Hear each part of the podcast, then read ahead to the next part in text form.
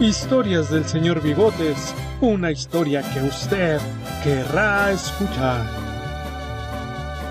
Bienvenidos a su programa Historias del señor Bigotes desde la Ciudad de México, un programa que revivirá sus recuerdos y a las nuevas generaciones presentará los éxitos del ayer.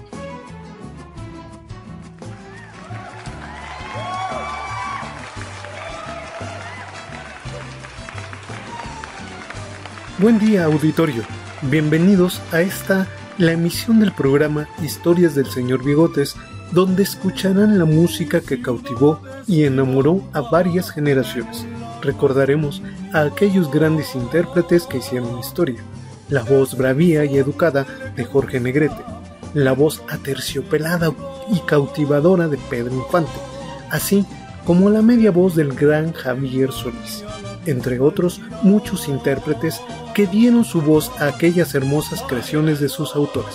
Con esta emisión concluiremos la vida y trayectoria del Señor de las Sombras, Javier Solís. En 1960 realizó una nueva gira por Estados Unidos en forma paralela, emprendió un proyecto diferente a lo que estaba acostumbrado el público. Grabó boleros con acompañamientos de orquesta de estudio, bajo la dirección del músico estadounidense Chuck Anderson, quien posteriormente sería su amigo. Este álbum se denominó Javier Solís en Nueva York, el cual tenía la finalidad de llevarlo al nivel de otros artistas de géneros románticos, para demostrar su versatilidad. El disco demoró en salir al mercado. Su principal adversidad era la aceptación del público y el éxito del cantante con el género ranchero.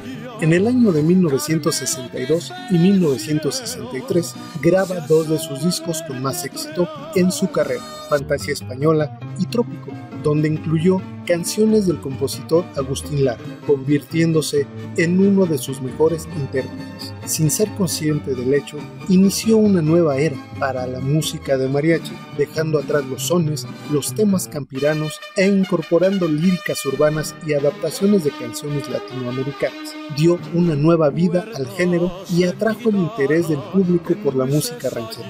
A inicios de 1966, Javier inició un nuevo proyecto discográfico donde incluyó algunas canciones más conocidas de los compositores puertorriqueños Rafael Hernández y Pedro Flores.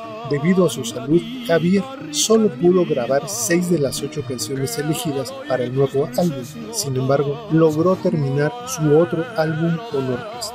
El 12 de abril de 1966, por consejo de su médico, ingresó al Hospital Santa Elena de la colonia Roma, en la Ciudad de México, para operarse de la vesícula biliar. Hasta el momento, se tiene conocimiento de algunas versiones de su enfermedad y fallecimiento, sin que se tenga validez en ella.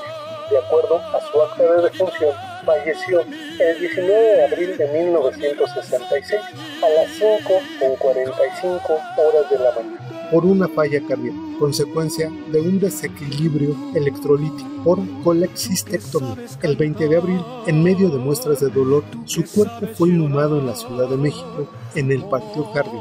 Poco tiempo después, la disquera presentó las canciones que dejó Javier, añadiendo a las pistas escritos por el actor Ángel Frías y declamados por el fallecido actor y locutor Guillermo Portillo Acosta.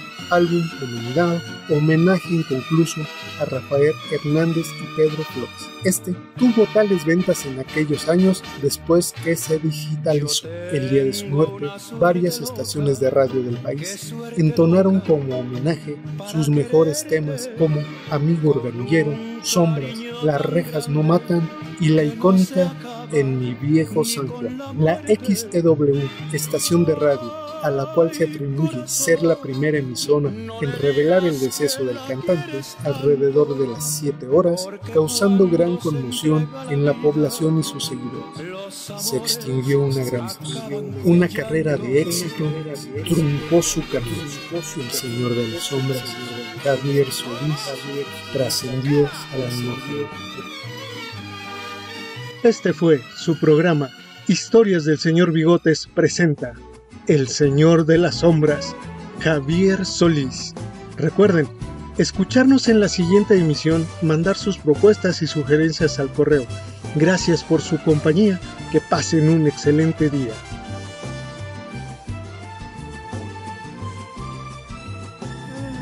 Historias del Señor Bigotes, una producción original de Juan Villa.